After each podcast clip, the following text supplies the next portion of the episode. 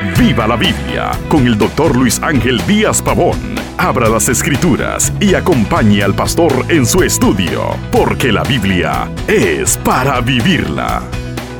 Me han preguntado qué cosas sin duda son la voluntad de Dios.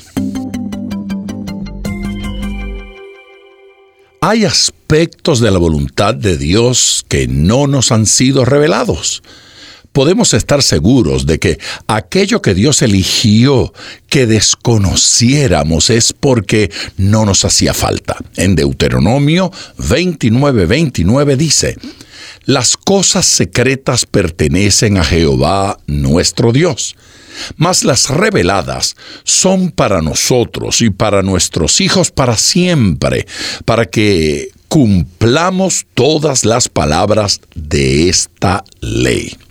Dios nos ha concedido el conocimiento de su voluntad que es imprescindible para nuestra salvación y para la vida que agrada a Dios. Efesios en el capítulo 1 versículos del 8 al 10 dice, hizo sobreabundar para con nosotros en toda sabiduría e inteligencia, dándonos a conocer el misterio de su voluntad según su beneplácito, el cual se había propuesto en sí mismo de reunir todas las cosas en Cristo en la dispensación del cumplimiento de los tiempos hay aspectos de la voluntad de Dios que antes eran misterio, pero ahora son revelación. El propósito de salvación es eterno y Dios nos lo ha dado a conocer ahora. Algo de aquello que sin duda es la perfecta voluntad de Dios es que Dios quiere que venzamos todo pecado. Dios quiere que sus hijos anden en santidad. Primera carta a los tesalonicenses capítulo 4 versículos 3 y 4 afirma, pues la voluntad de Dios es vuestra santificación. Dios quiere que aquellos que confían en Él sean agradecidos cualquiera sea la situación. Debemos agradecer en las buenas y en las malas también en Primera de Tesalonicenses capítulo 5 versículo 18 en tono imperativo dice, dad gracias en todo, porque esta es la voluntad de Dios para con vosotros en Cristo Jesús. El mal agradecimiento nunca es la voluntad de Dios. La voluntad de Dios es que, aunque sea difícil, demos un testimonio que haga callar a los ignorantes que hablan mal del cristianismo.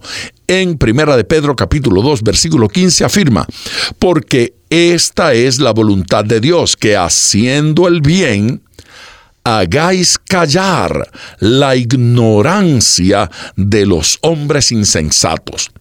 Es la voluntad de Dios también escuchar las oraciones de aquellos que piden en conformidad con Él.